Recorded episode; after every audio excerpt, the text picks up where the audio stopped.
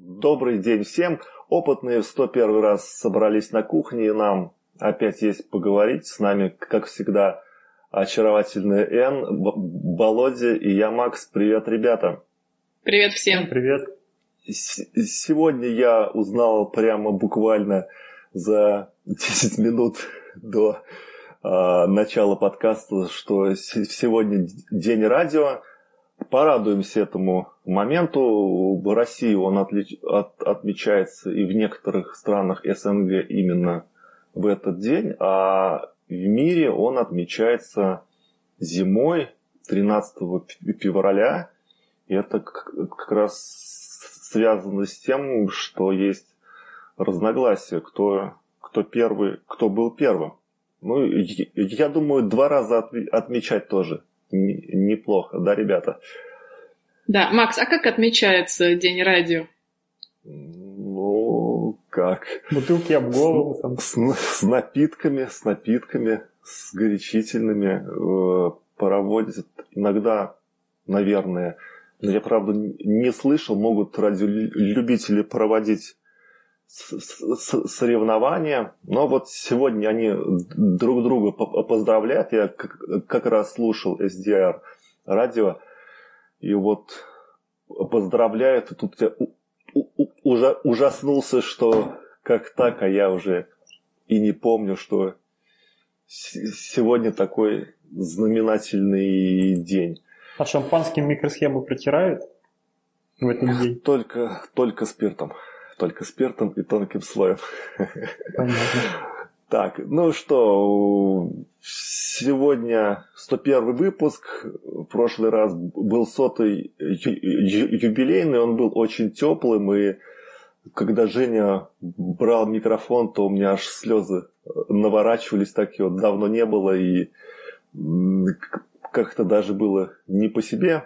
Но сегодня 101 мы начинаем новую страницу, новый отсчет и а, давайте к узким темам ведущих. Эн, расскажи-ка нам про правила техники безопасности при работе с, с аккумуляторами. Я думаю, там надо надеть очки и, и перчатки и все. Или там еще что-то нужно знать. Ну, э, во-первых, я, наверное, тему эту уточню техника безопасности при работе с литий-ионными аккумуляторами, потому что они радикально отличаются от обычных щелочных и по химии, и в частности потому, что они могут загореться, взорваться и выделить ядовитый дым. Э, все мы знаем, что правила техники безопасности, они написаны кровью, поэтому все слушайте внимательно. Э, что самое главное надо сказать? То, что литий-ионные аккумуляторы при перегреве в них начинается цепная реакция, которая, если она не, не остановится и если температура каким-то образом не снизится, она приводит к взрыву. Э, вы можете посмотреть на YouTube, как э, аккумуляторы взрываются, и это на самом деле страшная штука. Так вот, как же не допустить того, чтобы вот этот э, термический разгон произошел? Во-первых, я знаю, что очень многие любят телефон свой заряжать под подушкой. Есть такие даже приложения, которые как-то сон отслеживают. И, в общем, люди подключают телефон к зарядке и кладут его под подушку. Но проблема в том, что со временем телефон, э, аккумулятор в телефоне стареет и повышается его сопротивление. То есть он с каждым циклом зарядки и разрядки все больше и больше нагревается. И если этот телефон произведен каким-то неизвестным производителем, где, возможно, правила сборки нарушены, то это все может очень плохо закончиться. То есть телефон может перегреться и взорваться. Еще проблемы, если вы его проткнете каким-то острым предметом или положите на солнце. Обычно вообще, если аккумулятор собран правильно, никакого взрыва и термального разгона произойти не должно. То есть он, да, он перестанет работать, но он не взорвется. Но если какие-то тех, э, нарушения правила, э, были нарушены правила сборки, то всегда есть риск. Э, еще один такой момент. Значит, что же надо делать, если аккумулятор уже загорелся и задымился? Во-первых, когда он задымился, надо не пытаться его потушить, а срочно выбегать из помещения, потому что газ, который выделяется, ядовитый. И он содержит пары плавиковой кислоты, которая, как мы знаем, разъедает все, и нужно специальное противоядие от нее. Дальше, если телефон загорелся и вы позвали пожарных, у пожарных должен быть специальный выключатель, э, специальный, э, как это называется? Специальная пена. Ту, огнетушитель, да. Это не просто огнетушитель, это специальный, он желтого цвета и огнетушитель для металлов. Э, Еще э, вообще, что надо знать, это то, что если у вас обычная маленькая кноп... Э, батарейка в виде, как это называется, кнопочная батарейка, круглая такая маленькая, угу. Макс. Таблеточка. Да, таблеточка, таблеточка. то это, риск, что-то произойдет с ней, очень невелик. Просто чем больше аккумулятор, чем больше в нем подключенных ячеек, тем, естественно, риск больше. И если, допустим, одна, один маленький аккумулятор перегреется, то он может просто, теплота, она просто рассеется вокруг него. Но если, загор... если перегреется аккумулятор в большом блоке, то и тепло не, не выделится равномерно, то есть весь блок может перегреться, и тогда это будет просто большой взрыв.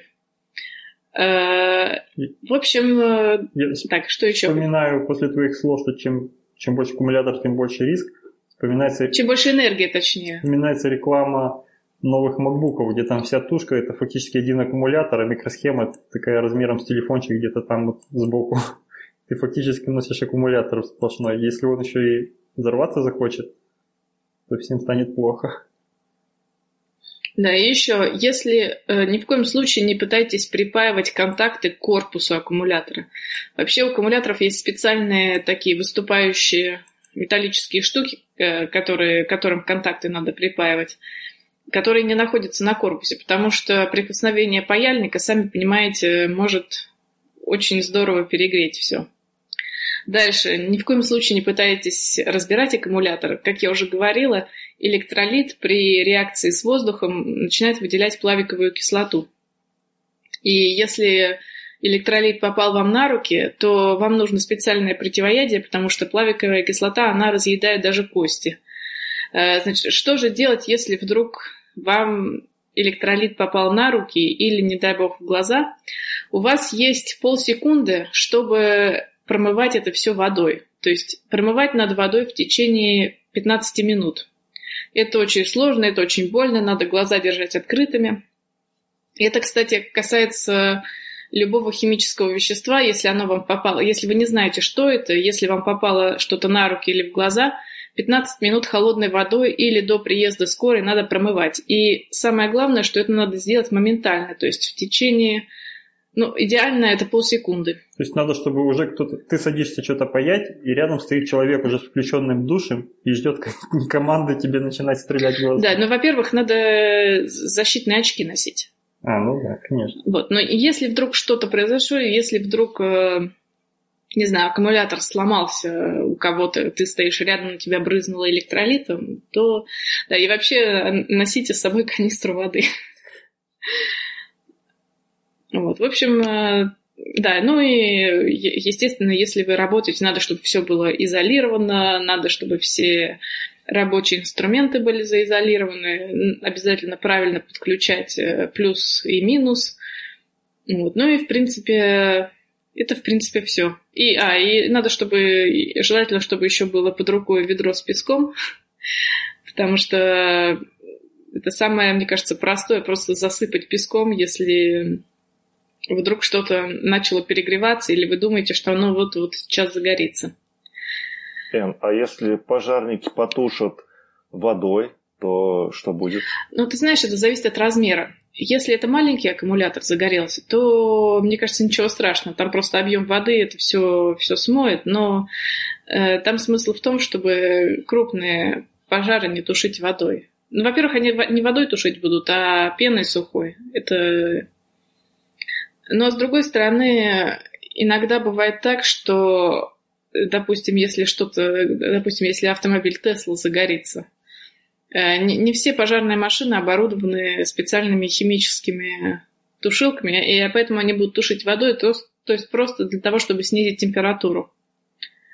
Тут э, как бы зависит от, э, от размера и от скорости. То есть надо, надо понимать, что если вдруг пожарные не оборудованы специальными средствами, просто другого выбора нет. Угу. Понял тебя. Но, но, но если вы работаете в специальных... Э, если вы работаете с аккумуляторами, нужен специальный огнетушитель. То есть вот этим... наверное, специальный огнетушитель. Ну, наверное, я надеюсь. Я надеюсь. Не знаю. Интересно, надо узнать. Да, в общем, будьте очень осторожны. Угу.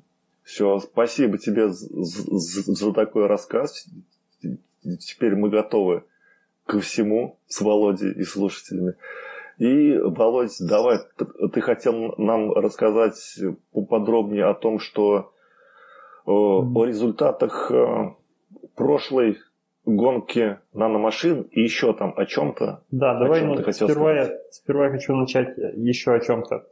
Я хочу вспомнить, мы когда-то говорили про сервис 23andme.com. Это такая частная компания, которая базируется в Калифорнии, и они когда-то заявляли, ну, они были не одни, такие, таких было много, которые заявляли, что могут э, проводить генетические тесты и показывать тебе всю там, твою генетическую предрасположенность и так далее. Э, вот. И там было много проблем, они поэтому у нас уже и проскакивали когда-то в темах, и было у них много проблем с законом, очень сложно на этот рынок выйти, там очень сильно за все бюрократизировано из-за, как сказать, в общем, очень сложно попасть в, на рынок, где есть медики, скажем так.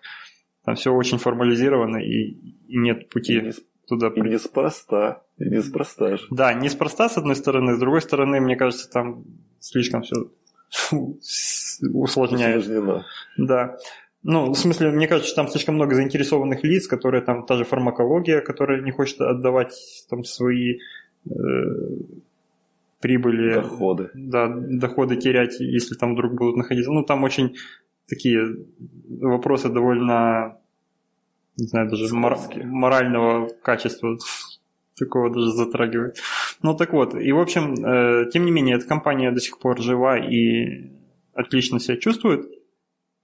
Ее основательница, кстати, ее зовут Эн, Эн Водженицки, она сейчас главный исполнительный директор всего, как их называют, и она бывшая жена Сергея Брина, это основатель Google. Вот. Значит, э, в чем, собственно, новость? Почему я о ней вспомнил? На прошлой неделе, ну точнее на этой неделе, нет, на прошлой неделе я узнал, что э, мой, мой друг поучаствовал все-таки в этой, э, использовал этот сервис, скажем так, вот, и ему пришли вот на прошлой неделе результаты оттуда. И вот хочу рассказать коротко о том, что из себя представляют результаты, сколько стоит и как это происходит. Ну, во-первых, э, надо сказать, что у нас в России и, по-моему, в Украине тоже, но я не узнавал, но в России точно запрещено, э, деятельность этой компании запрещена, потому что у нас запрещено пересылать генетический материал ну, вообще э, каким бы то ни было образом. Нельзя посылать посылку со своей ДНК, скажем так. Вот. Э, поэтому вот, собственно, мой друг был в Лондоне и воспользовался возможностью оттуда принял участие. То есть заказал себе, как то делать, заказал себе Э, коробочку с... Ну, там специальная такая коробочка, чтобы анализ туда сдать, чтобы в нее плюнуть. Ему пришла коробочка, он там все заполнил анкету, э, плюнул в коробочку и это слал обратно. И, собственно, после этого через несколько месяцев пришел результат. Теперь что в результате? Во-первых, там есть э, возможность два вида. Один – это только свои как-то предрасположенность и заболевание проанализировать, а второй вид анализа – это дополнительно к этому еще и генетическую информацию проанализировать, то есть узнать, э, кто ты такой и кто у тебя родственники были и откуда ты есть пошел. Так вот, он взял полную, полный анализ. Это стоило ему 150 фунтов, как он сказал. На сайте написано 199 долларов, по-моему, полный анализ. И что получил? В итоге, во-первых, самый, на первой страничке, там, когда он залогинился, зашел, там, на первой страничке ему показали э, его географическую принадлежность. То есть, на сколько процентов он там из такой страны, на сколько процентов из такого края, на сколько процентов из такого. В общем, э, все очень грубо сделано, э, в том плане, что там детализации до, конечно же, края какого-то там или города нету. Там есть детализация просто так. Восточная Европа, там, э, не знаю, Америка, там Южная Америка, какая-нибудь Индия, там Азия, вот, вот такого вот плана. И, ну, Европа чуть более детально разбита, ну, там, отдельно Испания, наверное, какая-нибудь Германия. Вот, и можно узнать. Ну, фактически ему рассказали, там, на сколько процентов он был, и, там, преимущество, конечно, из Восточной Европы, потому что он вот отсюда. Э, дальше э, показывает с точки зрения здоровья, там показывают э, его э, заболевания генетические, ну, как, много, во-первых, не, не только заболевания, там еще и просто характеристики, такие как цвет глаз, там э, индекс длины пальцев, какой-то там чувствительность к запаху, там было написано там пониженная чувствительность к запаху пота, предрасположенность к всяким там болезням. И вот интересно, что предрасположенность к многим болезням там спрятана за отдельные, ну, то есть ее просто так не видно. И только если ты там очень захотел узнать, что ты там, возможно, предрасположен к чему-то там плохому, то там надо отдельно несколько кликов сделать, там чуть ли не пароль еще раз ввести, что ты, да, я действительно хочу узнать о себе вот эту информацию, и тебе показывают, насколько ты э, предрасположен к диабету, допустим, там, или каким-то раком, или еще каким-то там заболеванием генетически передающимся. Вот. Э, слава богу, там у него все нормально, все там средние показатели, везде все отлично и здорово, все, что было известно. Но каждый из этих параметров, он еще, кроме оценки, насколько ты там предрасположен, есть еще вторая оценка у всех параметров – это то, насколько точно люди знают о принадлежности, ну, о, о том, какими именно э, генами вот эта вот располож... предрасположенность шифруется в его геноме. То есть э, есть те, которые там, по-моему, максимум 4 звездочки, это значит, что вот ученые уверены в этом, и вот это действительно так. А есть там 3 звездочки или 2 звездочки, которые еще до конца неизвестны, и, скорее всего, ну, то есть, скорее всего, есть еще какие-то Э, части в его геноме, которые тоже влияют на, на этот показатель, просто пока их не выявили. Поэтому точность там такая плавающая, скажем так. Но все показано очень хорошо. Э, более того, любой, э, любой признак, вот там, индекс длины пальца тот же самый или эти вот чувствительность к запаху и так далее, они все там, конечно же, с какой-то маркировкой, известной в узких кругах, их биологической.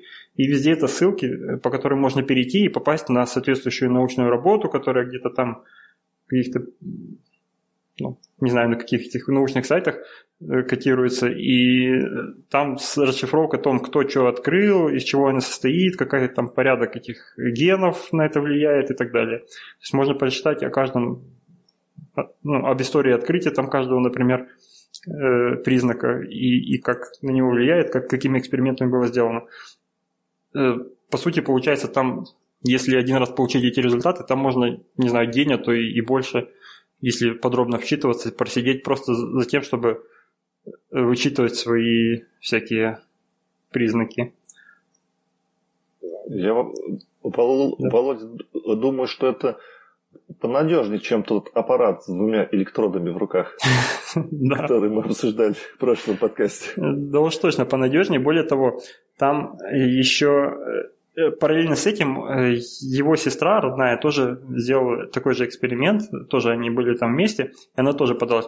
Насколько я понял, его сестра не заполняла, там можно не заполнять свои настоящие фамилии, имя, отчество и так далее, вот свои конкретные, и она как бы практически инкогнито там была, вот. Но э, в итоге ему, когда пришли результаты, там еще есть такое предположительные родственники, и вот ему показали, что типа вот, вот этот вот человек был, и предполагаем, что это ваша сестра. И там показано, что Ничего себе. степень совпадения там больше, ну там 50 с чем-то процентов была, ну, а там, а все остальные люди, вот, которые ближайшие после этой сестры, возможные родственники, там что-то 0,6 процентов и вот так далее, ну, то есть сильно отличается. Так это за, их можно засудить за это? Ну, не знаю, не знаю, может быть, может быть и можно. Ну, скорее всего, это... я подозреваю, что, скорее всего, там все это было в соглашении написано, и галочку можно было где-то ну, да. поставить или где-то, наоборот, снять, чтобы такого не было. Нет, а вот представьте такой случай, если, не знаю, там у кого-нибудь родители жили на две семьи, и вот такой вот, знаете, сюрприз. А была история, я помню историю, когда э, какие-то такие вот элементарные генетические эксперименты ставились в рамках э, старшей школы, что ли, в каком-то там штате в Америке. И там были закуплены прям массово для эксперимента там пробирочки какие-то, ну, в общем, минимально то, что надо было сделать. И тогда открылось, что там чуть ли не 2% людей вообще не из своей семьи, ну, там, вот эти вот проблемы. И после этого запретили. Просто там люди, либо там действительно были приемные дети, которые об этом не знали, которым не говорили, либо э, наоборот, там отцы были не те, о которых они думали. И когда это все вскрыв... начало вскрываться, запретили. Так что это такая штука. Ну, а здесь, здесь ты уже, получается, сам даешь свою информацию, ну, сам это расследование начинаешь насчет себя. Собственно, поэтому сложности и были в этой компании много, где там в Америке в каждом штате по-своему э, законодательство работает. И э, некоторые штаты там просто делали, ну, во-первых, некоторые требовали, чтобы генетический материал можно было собирать только после предписания врача, то есть надо было определенный опрув получить от какого-то там, от какой-то группы лиц. Вот, то есть брали в свои руки вот это дело. Некоторые, в принципе, запрещали вот эти эксперименты такие без там суда и, и, и нужной там нужной бумажки. Вот, но кое-как они сейчас живут. Судя, там мы немножко не разобрались, когда смотрели вот такие э, информацию о нем, немножко не разобрались, как там статистика делается, потому что, судя по статистике, там было написано, вот ты там на столько-то процентов из Восточной Европы, столько-то процентов у тебя там из Северной, из Северной Европы, допустим, там и так далее. И э, рядом же видно, сколько человек, в принципе, было из, ну, про, прошли по вот этому вот эксперименту и подавали свой генетический материал из разных вот этих частей света. И судя по этой статистике, там было, по-моему, Восточная Европа меньше тысячи человек всего. Ну, даже если учесть, что здесь все как бы законом запрещено вот это и деятельность не работает, все равно, я думаю, за там, этой компании уже, по-моему, что-то под десяток лет, если я не ошибаюсь, ну, в общем, много лет уже, не один год, я все равно думаю, что много людей уже должны были пройти через это и намного больше. И более того, есть еще в других э, новостных там, мы посмотрели в других новостных э, сайтах разные новости про эту компанию, еще даже более старые, и судя по тем новостям, через них уже прошло там больше там, миллиона человек, и, и точно должны быть числа больше. Но вот на главной страничке они все равно... А я вам сейчас расскажу, почему. А ну давай. Я вам сейчас расскажу, почему. Во-первых, почему у них были проблемы. Проблемы были как раз из-за вот этой вот медицинской части. Каким а, болезням ты предрасположен. Просто люди боятся, что эта информация попадет к страховым компаниям. Потому что как проходит страхование здоровья? Ну, допустим, в Европе, если у тебя есть уже какое-то заболевание, о котором врачам известно, то это заболевание в страховку не включается. То есть, если у тебя какие-то осложнения твоего заболевания, ты платишь из своего кармана. То есть, представляете, если вот такая вот предрас... все предрасположенности попадают к страховым агентам. Они говорят, так, у вас предрасположенность к диабету, значит, мы не будем вам страховать диабет, ну и так далее. Uh-huh. Это первый момент. Второй момент, просто люди боятся, что, как и Google, вся информация это когда-нибудь будет эксплуатирована в рекламных целях или в каких-то других какими-нибудь нехорошими нехорошими людьми. В общем... И ладно, всех... ладно бы еще в рекламных целях. А я вот подумал, что имея полный геном, кстати, я вот об этом еще не сказал, но в конце в итоге тебе доступен вот полный геном твой, ты можешь зайти, ну, э, все с точностью до того, сколько тебя собрали вот эту информацию. Я так понимаю, что это в итоге можно до последовательности вот этих вот пар нуклеотидов добраться.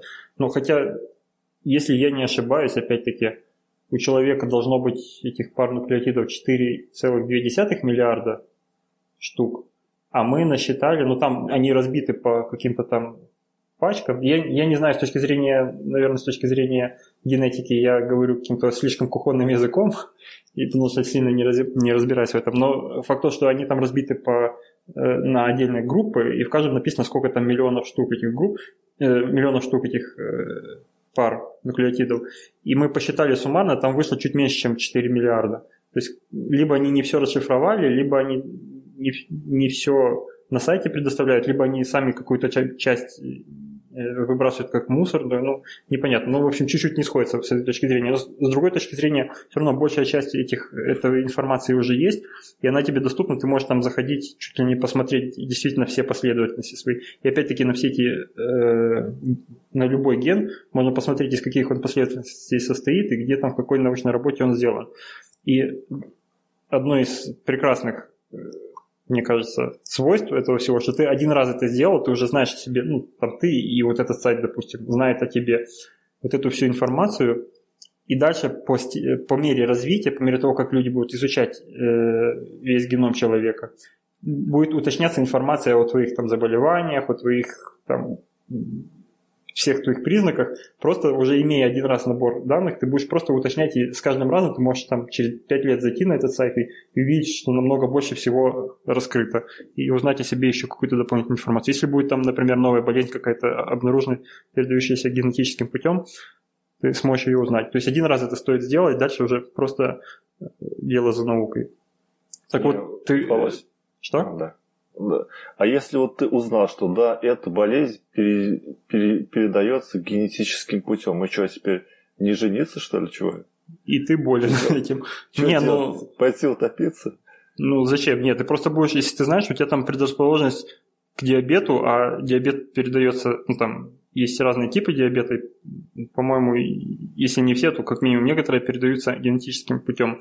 И все ты будешь знать, ты будешь, не будешь нагружать там свои что там, надпочечники или не помню, То что там будешь э, под, поджелудочные.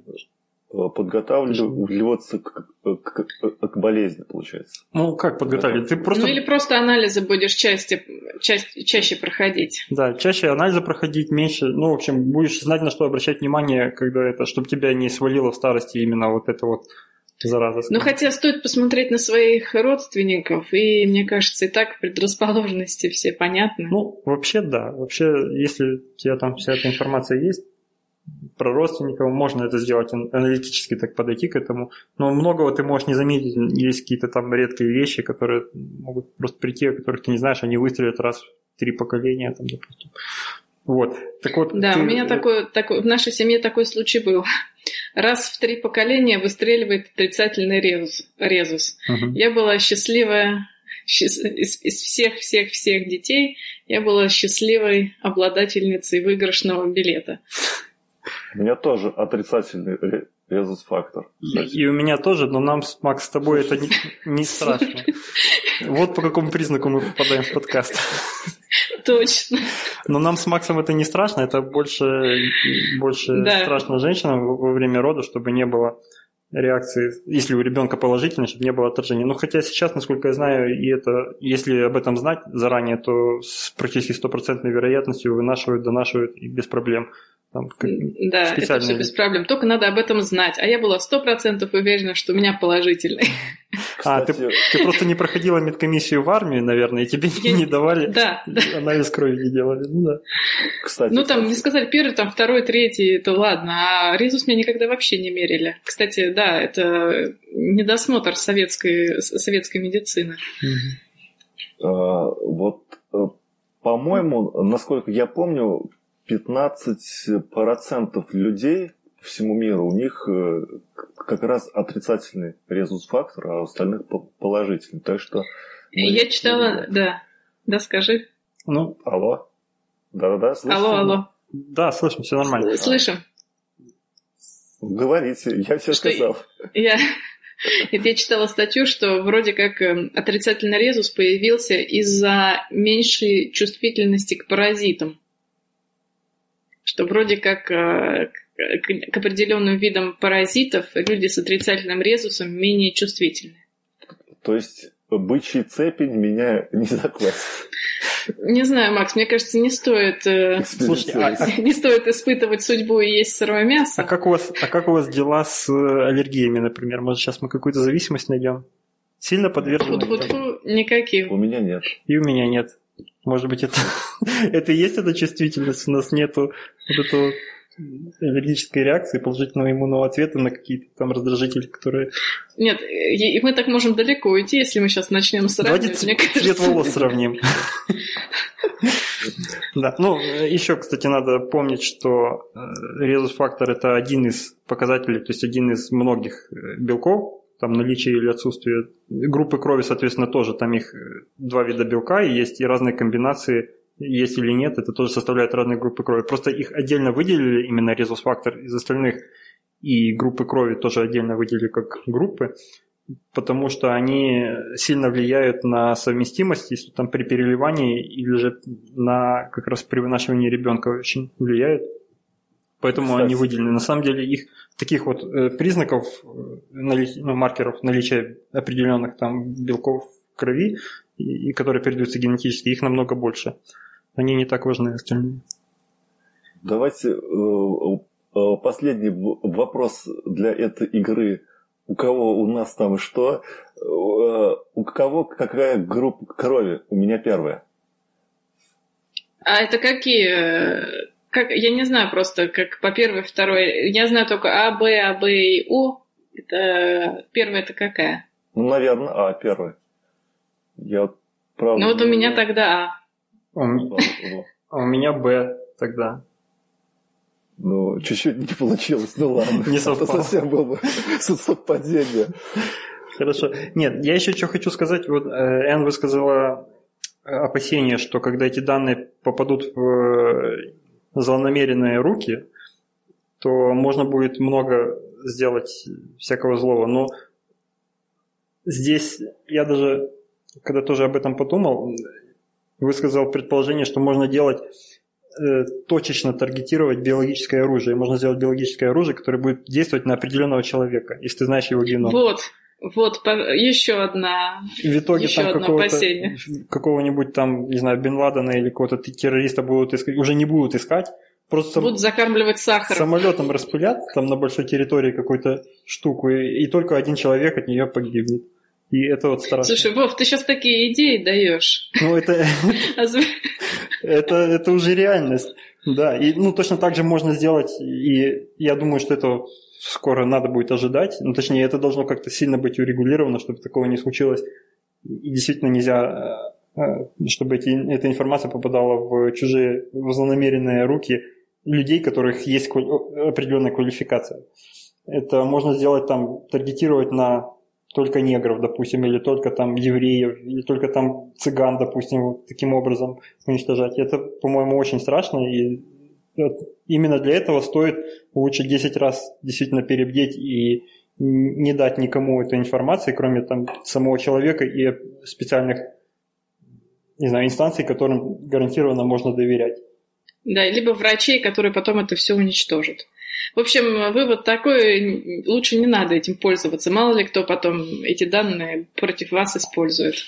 Но мне интересно. Да, то, есть, то есть по расе, не только по расе можно... Да по всем. Да, хоть, да. хоть Вов, посмотрись в зеркало. Зачем тебе знать какой ты расовой принадлежности? Посмотрись в зеркало. Да, или же можно не только расы, там лившие, например, или там люди, у которых там, определенная там, чувствительность к запахам и так далее. Вот. Ну, это, наверное, Но это все можно и без генетического анализа Ну, узнать-то можно, а вот таргетировать на них какое-то биологическое... Хотя, с другой стороны, это может быть не только оружие биологическое, возможно, там будут э, лекарства какие-то. Мы узнали, что, например, узнали, что люди начали болеть каким-то ну, условно птичьим гриппом, попугайным гриппом, допустим. Я не знаю, что у нас будет следующее. Вот. И, а у гриппа есть, я так понимаю, что грипп это отдельное тоже биологическое, скажем так, оружие. У него есть своя э, тоже ДНК, и на нее можно воздействовать именно таким же образом.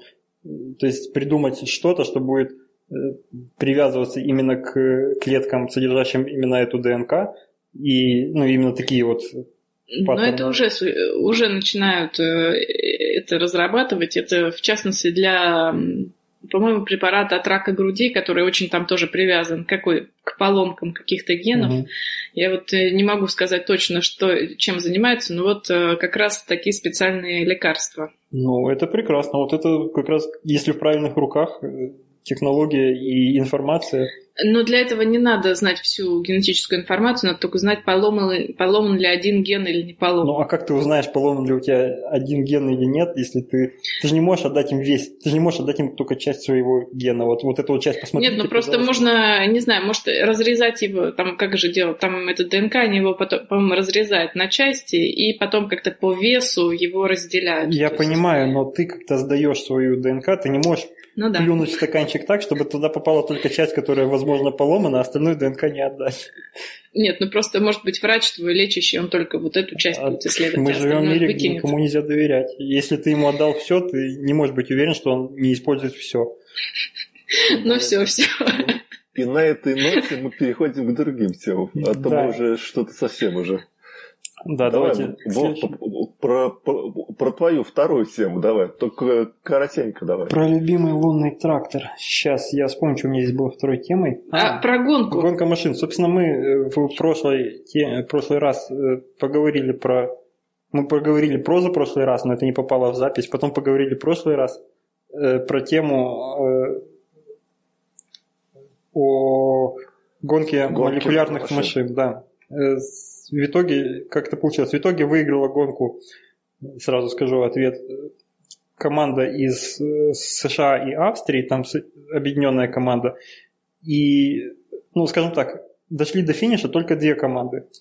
Первая была команда из США и Австрии, которая за несколько часов э, дошла э, до финиша. Второй была команда из Агая. Ну, это, видимо, Америка США. тоже, да, э, которая за 30 часов дошла. Остальные все так или иначе не дошли. При этом команда из Агая была вынуждена в процессе гонки э, несколько раз изменять, подменять свою молекулу, потому что она разрушалась.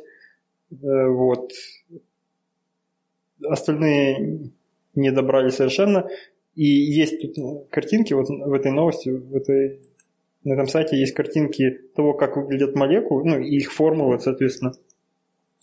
И команда выигравшая, она держит в секрете свою формулу, скоро должна э, рассказать. Но как она выглядит? Она выглядит как похоже на гироскутер, на которых сейчас модно ездит, ездить.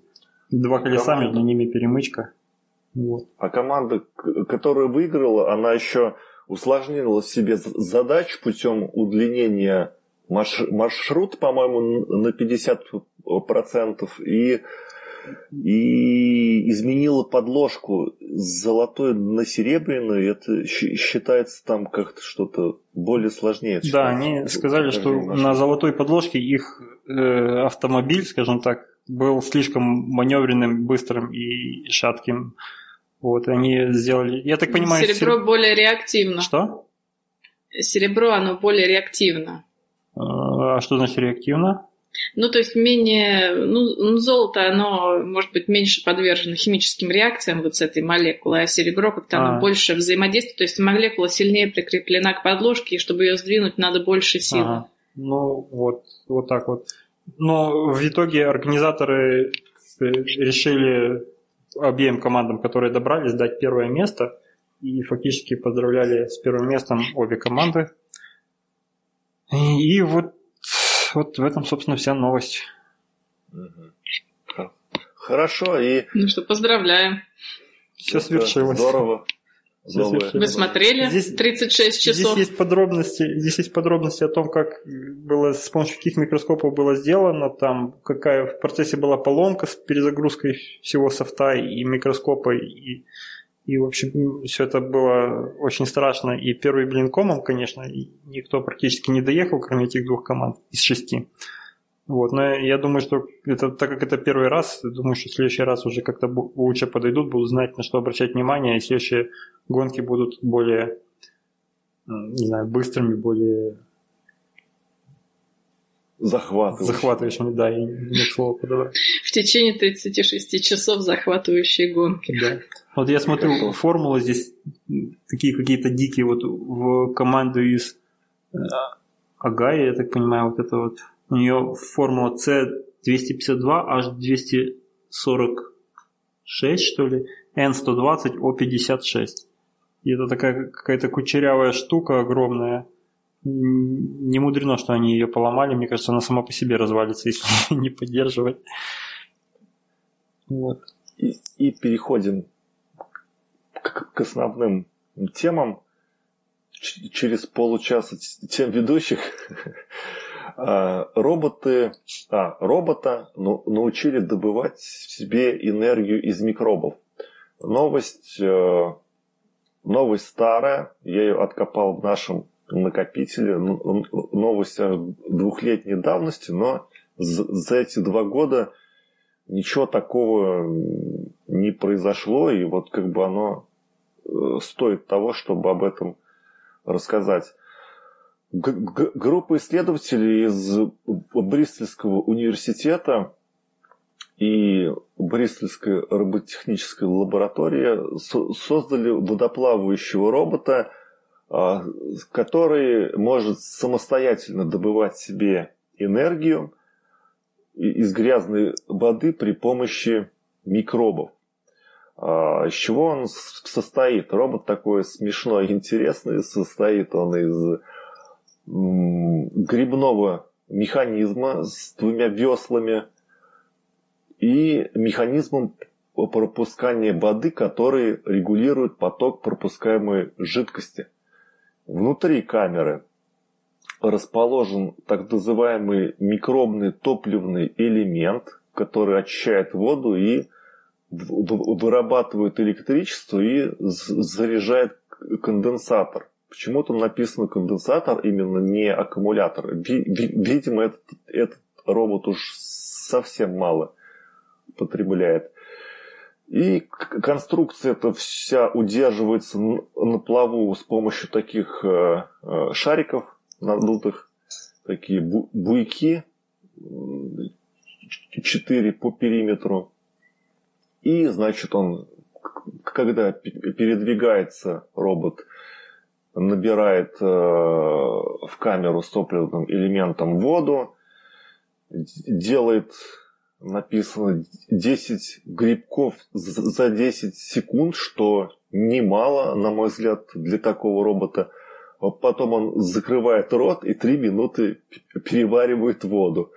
А, значит, поскольку он не требует внешних источников энергии, он может теоретически двигаться до полной очистки водоема, или до полного износа своих механизмов. И написано, что он вырабатывает энергию с э, излишком, а, то есть остается еще энергия, которую, которую можно питать э, какие-то датчики, какие там будут использоваться. Алло, алло. Ну, ну что я думаю по этому поводу? Я, конечно, заранее извиняюсь перед учеными, если я не права, но в процессе прочтения этой статьи меня не покидало ощущение, что это какая-то лажа. Потому что мне, Макс, нужна будет твоя помощь. Давай. Э, во-первых, топливный элемент, он может тебе дать полвольта. Они используют какую-то какую штуку, чтобы трансформировать это в 5 вольт. Такое возможно? Да, такое, наверное, возможно. Такое есть. Такие штуки есть. Дальше. Вот сколько он там плавает? 30 секунд, да? Или сколько? 10 секунд. А, они заряжают конденсатор. Потому что надо заряжать быстро. Но проблема в том, что топливный элемент, он дает ток там микроамперы. То есть даже если заряжать конденсатор, ну сколько ты зарядишь? я, я, не, я не уверена, что можно столько энергии накопить, чтобы сделать 10 грибков. Я посчитала, сколько обычный привод потребляет. Вот, я не знаю, я, посмотрела приводы, которые в, продаются. Там, не знаю, сколько, 10-20 миллиампер. Это так, Макс? Ну, обычно, да, где-то так. То есть ты скептически относишься к этому вопросу? Да, скептически. Да. То есть я не уверена, что за 20, там, не знаю, за сколько, за 10, 10 секунд можно на... Нет. За 10 секунд можно зарядить конденсатор, чтобы потом робот это сделал 10 так грибков. Он 3 минуты заряжает, а потом за 10 секунд делает 10 грибков и снова 3 минуты заряжает. Даже за 3 минуты. Да. Это, мне кажется, многовато. Вов, а ты как считаешь? Палец вверх, вниз? Что, ну, что? мне, в общем, нравится идея, но я теперь не знаю, как мне... И мне, во-первых, я смотрю, судя по картинке, мне кажется, что он должен... Э, что он на картинке показан вверх дном, скажем так. То есть шарики вот эти вот... И он проводами пристегнут, что самое главное. Почему он проводами к чему-то привязан? Тем более для фотографии, где двигаться не надо, могли бы и убрать провода. Да, действительно. Вот, у меня еще второй элемент напряг. Что такое топливный элемент? Надо, чтобы бактерии присосались к подложке, и чтобы они начали питаться и, соответственно, выделять электроны. За сколько он там заряжается? Три минуты? Mm-hmm. Я не уверена, что бактерии, они присоединятся к этой подложке. И еще такой интересный момент. Э, я когда посмотрела эту статью, во-первых, это статья, которая не была опубликована в научном журнале, это просто статья конференции, а на конференциях можно рассказать что угодно. Э, они сделали, значит, что из себя представляет микробно-топливный элемент. Это, значит, электрод, на котором вот как раз вот эти бактерии сидят, и к нему доступ воздуха, чтобы это все дышало. Так вот, они сделали этот э, электрод из углерода, который вообще-то катализатор, и добавили почему-то туда спирта. Вот. И что-то мне в этом почему-то подсказывает, что вот как раз этот спирт и является топливом для топливного элемента, а ни в, ни в коей мере не не, не, микроб. не бактерия. Сначала провода подсоединили, потом спирта сухого добавили. Я, я сам так могу есть, плавать. Ну, вообще, спирт это один из вариантов топливного элемента. Это как раз вот подача какого-то спирта, там обычно метанола на катализатор. И дальше это все идет. То есть я не знаю, при чем там вообще бактерии, и не понимаю также, как он водоем очищает. То есть, что он а, что он потом с этими бактериями делает, он уже не, не, съедает в конце концов. А может, как-то там они сгорают, выделяют тепло? Нет, не сгорают. Они просто живут на нем. То есть он просто в общем, накопит однажды этих бактерий много и... Ну да, нарастут они на нем, да-да. В общем, коллеги, какая-то, как-то мне это вопросы возникают. относишься к таким. Ну, как всегда, да. Ну ладно. Ну, ладно, то есть подытожим, вы с Володей два пальца вниз, я вверх, ну ладно. Не, не особо робот, в общем. И переходим к следующей теме. Японцы собираются учиться у комаров. А, в стране восходящего солнца создадут а, сенсоры, которые используют механизм чувствительности комаров. А, то есть все мы знаем комаров, какие они неприятные, и они хотят исследовать процесс, который помогает комарам распознавать испарение тела у животных и человека. И тогда-то а, они сделают такой сенсор, который можно использовать для поисковых работ. Это тоже тема 2015 года из накопителя. А, Я не верю, если коротко. Ты не веришь. Да. Так, N у нас опять пропала. N пропала. Да, N пропала. Я тоже не, не слышу ее. Когда комар ищет жертву для укуса, то он ориентируется на, на запах пота, который источает тело, и помогать ему и определять ему это помогает белок, который находится в, микро, в микроскопических рецепторах э, комара. Говорят, что у насекомых процесс распознавания запахов построен гораздо проще, чем у млекопитающих. Следовательно, японцы хотят сделать такой легкий и простой искусственный аналог. Но пока они это не сделали, даже через два года, потому что я не слышал э, новости такой, а хотя вот здесь вот написано, они собираются к 2020 году это сделать и представить первый образец беспилотника, который оснащен таким э, датчиком. А сподвигает их это на, на это их то, что живут они в зоне постоянной сейсмической активности, и вот такие сенсоры оказались бы им весна, о, весьма весна, кстати. Весна пришла. Кстати, весна, у меня язык уже заплетается. Но что тут сказать? Пока как бы, ну, идея-то хорошая, но пока до реали, реали, реализации далеко. Ну что ж, будем ждать пока. Мне кажется, да, вот. давай я скажу, почему я не верю в это. Ну, Точнее, вот, скептически здрасте. отношусь. Э, во-первых, они собираются сделать ну, для поиска там, пострадавших и ну, там, для поиска людей собираются сделать квадрокоптер, который будет летать и, так говорят, нюхать. То есть там специальный белок, аналог которого они сделают вручную, и он будет реагировать на запах пота.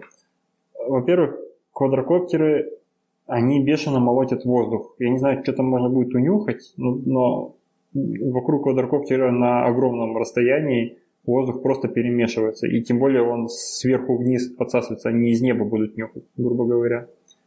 Это залог того, Вов, что... ты пропал. Я пропал? Нет, я тебя слышу. Спасибо, Вов. И переходим к следующей теме.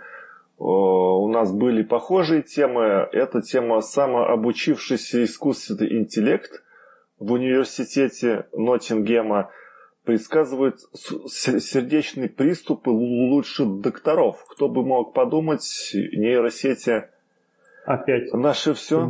да. В прошлый раз мы говорили, или позапрошлый раз мы говорили о том, что они определяют раковые клетки лучше докторов в общей сложности. Да, на томограмме. А теперь они, а, значит, использовали, а, использовали.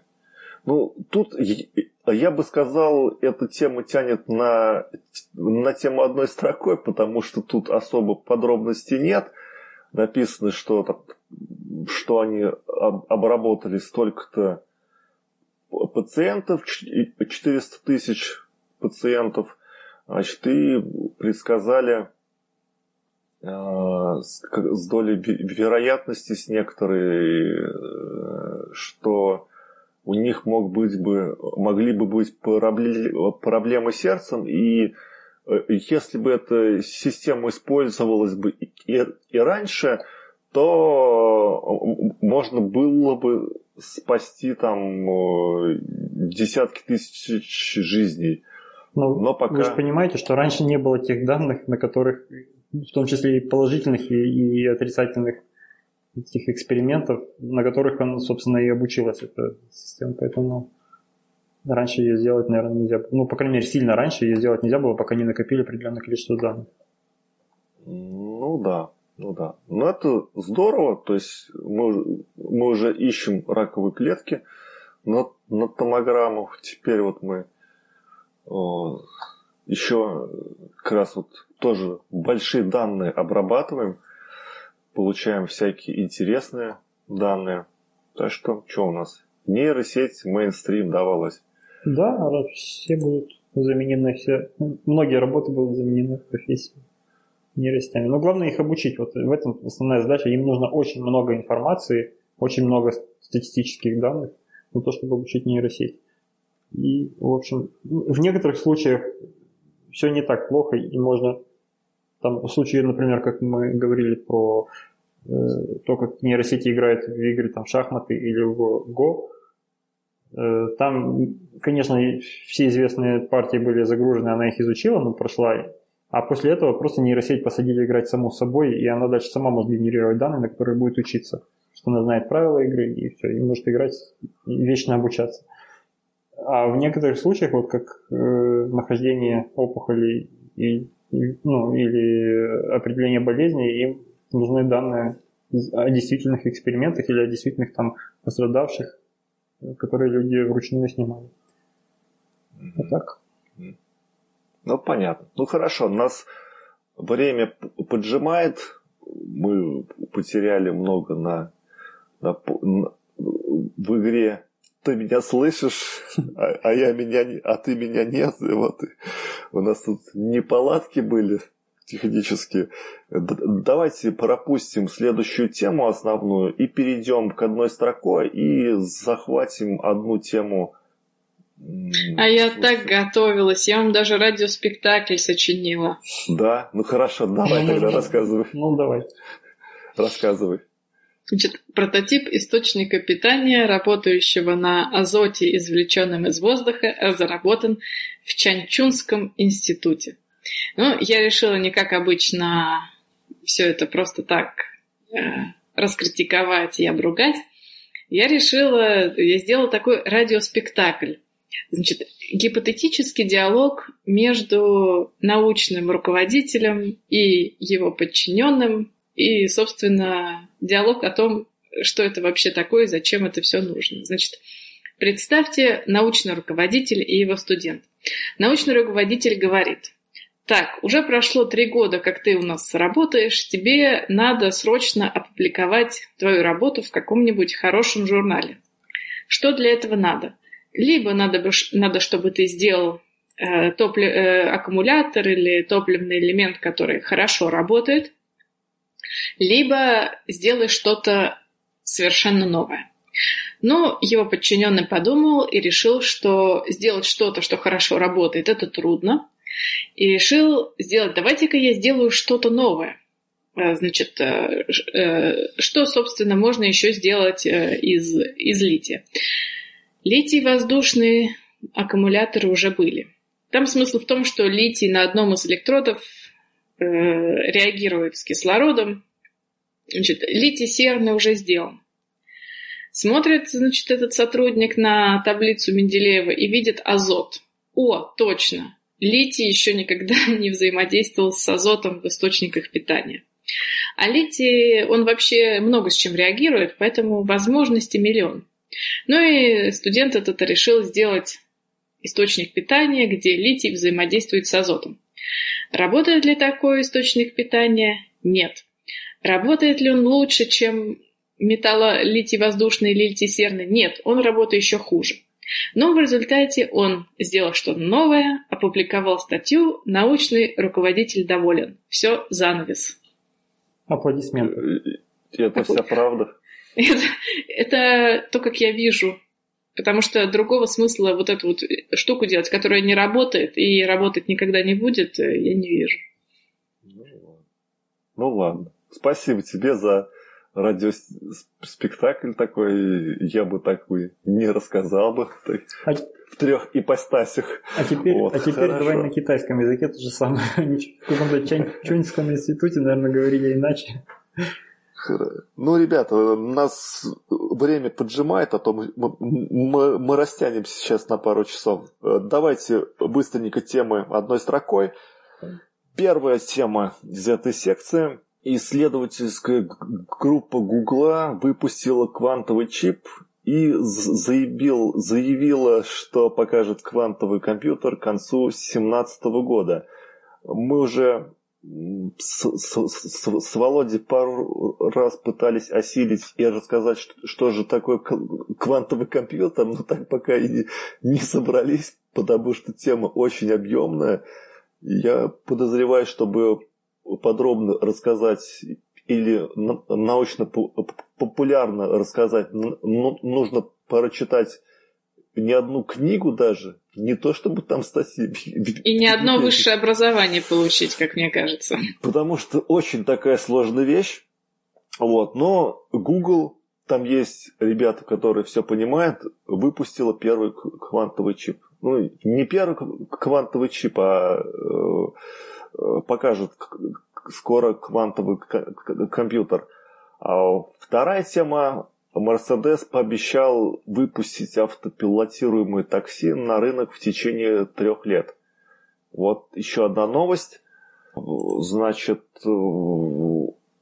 уже и BMW, и Ford тоже присматриваются к 2021 году и тоже что-то там обещают. И General Motors, и гугловские автомобили тоже там как-то они вот все Более того, я, я, привязываются. Слышал, я слышал, что даже Uber, который не является производителем, вроде бы как, тоже что-то какие-то планы э, рассказывал о том, что собирается... Ой, у всех эти, у всех эти планы, только законодательство не готово. Ребята, надо всем э, срочно это законодательство писать, потому что, ну, до сих пор непонятно ничего же.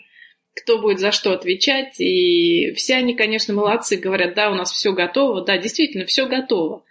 Только запрещено пока. Ну, во-первых, я не знаю насчет запрещено. Ну, вообще, да, наверное, запрещено, но я хочу э, напомнить, что э, рано или поздно всегда новая технология должна где-то на еще не подготовленной почве там, лечь, и, и, и после этого, после там первых каких-нибудь аварий, первых инцидентов, будет под это все подогнано законодательство, уже какая-то база начнется ну, правовая, и дальше смогут все работать. Я хочу напомнить, как первые хакеры тоже были, они такие вещи делали когда еще никто ни, ни о чем не подозревал, они там и деньгами ворочали между банками, и, и все остальное, их не могли никак ни за что притянуть, потому что не было статьи за кибер, кибератаки разные. Их просто то за хулиганство мелкое, что там, то еще что-нибудь там к ответственности притянут, но это никак не совместилось, не совмещалось их э, деятельностью. Вот. И, но потом выработали на, насчет этого законы, и все, и теперь уже хакеры могут действительно большие сроки отсидеть. То же самое было, какой-то еще хотел сферу привести пример. Ну, в общем, были, в истории есть такие вот раз прецеденты, когда на когда еще ничего нету с юридической точки зрения, и там, грубо говоря, раздолье для всех, и потому что никто, ничего ничем не зарегулировано. Но рано или поздно придут, зарегулируют, и все это пойдет. А остальные начнут копировать законы. Потому что кто-то уже подумал над этим, давай возьмем себе. Поэтому кто-то первый сделает, какая-то компания отдаст на, на какой-то рынок, где нет законов запрещающих. Там случатся первые инциденты, их разберут как-то, их подробно изучат, и дальше пойдет уже у всех. Потому что никто отставать не хочет, никто не хочет быть аутсайдером и запрещая все. Так, хорошо. И следующая тема это в марте 2017 года в США было продано электромобилей на 74% больше, чем в марте 2016 года. И Тесла лидирует с большим отрывом. Так что будущее наступает все сильнее и сильнее. Ждем еще более таких э, быстрых темпов. Следующая тема. В университете Калифорнии сделали материал для экранов смартфонов, который сам за, залечивает царапины. Тоже интересная новость, так что ждем. А ты видел э, пример? Там есть картинка, как залечили царапину. Мне кажется, что там шрам получился такой, что лучше бы царапина осталась. Ну, раз... ты критиковать. Там смысл в том, что ну, самовосстанавливающиеся полимеры, они уже много-много времени существуют. Тут просто смысл в том, что вот этот вот именно он проводящий. Угу. То есть из него Ты, можно собственно, все. Да. Ну, вот да, если, если такой экран разбить и вдруг связанность потеряется, он перестанет проводить с одной части до другую, то это может быть проблема действительно. А, а так, мне кажется, что узенькая царапинка лучше, чем вот этот шрам, который там выпуклость в три раза толще создаст, шире, имею в виду. Так оно как-то выглядит не очень. И, ну ладно, вы, вы пальцы вниз, а я палец вверх. Вы, вы, вы, вы победили меня. Да не, я тоже палец вверх. Мне нравится это Это, за этим больше, я понимаю. Экраны будут И не заживать. переходим к темам слушателей. Немо был конкурс э, RoboArt, э, где роботы и искусственный ин- интеллект состязались в творении произведения ху- художественного искусства. А, Мы, по- мы по-моему, к- как-то уже обсуждали какие-то вот такие Да, там, конкурсы. помню, дизайн одежды был. Дизайн одежды, по-моему, Мгм. да, был. Вот. А здесь они сделали к- картины и музыкальные к- композиции.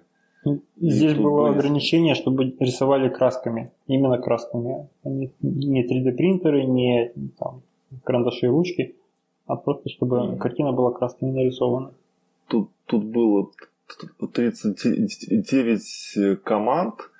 В общей сложности они со- создали 200 картин. И большинство этих команд представляло исслед- исследовательские группы из различных научных учреждений и лабораторий, которые работают в, в области робототехники. Так что тут такие классные картинки. Мне на- нравится одно фото, где э, на столе лежит ватман и на каких-то проводах туда в центре этого ватмана э, прикреплен э, кусок канализационного шланга, и вот оно там как-то все возится по краске и чего-то там рисует.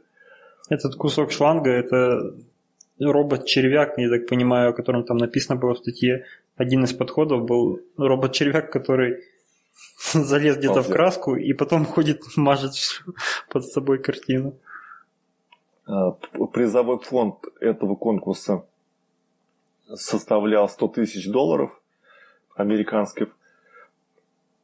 И серьезно. г- Голосование проводили через э, Facebook. Вот. Ну и, конечно же, тут есть э, такой во- вопрос фи- фи- философский и метафизический. А могут ли машины творить произведения искусства? Я думаю, Ну, что... это Айзек Азимов. Отсылаю вас к научной фантастике. Да. Ну, в фи- фильме «Я робот», который по Азимову тоже снят, там, э, ну, по мотивам Азимова, там же напрямую задавал вопрос роботу, как-то Уилл Смит, по-моему, этот актер. И когда он спросил, а ты можешь там написать симфонию? Робот спросил, а ты? И, в общем, поставил в тупик. Ну, вот. ну, на самом деле, ну, мне кажется, это тоже мое мнение, э, что смотря что мы будем называть произведением искусства. Сейчас это сложно сказать, это не объективная штука, что считать Да, произведением. если ты напился, подрался и голым пробежал по улице, это тоже произведение Вот я к искусства, этому и знаете. веду. Для одних одно искусство, для других другое, и поэтому почему бы не назвать э, всякие каляки-маляки, которые робот-червяк рисует, произведением тоже искусство. Его, если повесить, я уверен, можно будет продать, ну, конечно, не так дорого, как черный квадрат. Черный квадрат это вне конкуренции. Хотя робот нарисует квадрат точнее и чернее. Вот. Но я думаю, что же можно продать задорого, и, и многие люди будут считать это искусством. Вот такая вот тема. Ну, отличная тема. Спасибо, Немо. И на этом нам пора закругляться. Услышимся также через пару недель. Ищите нас в соцсетях. Это был подкаст «Опытный на кухне». 101 выпуск. Всем пока-пока. Всем пока. Всем пока.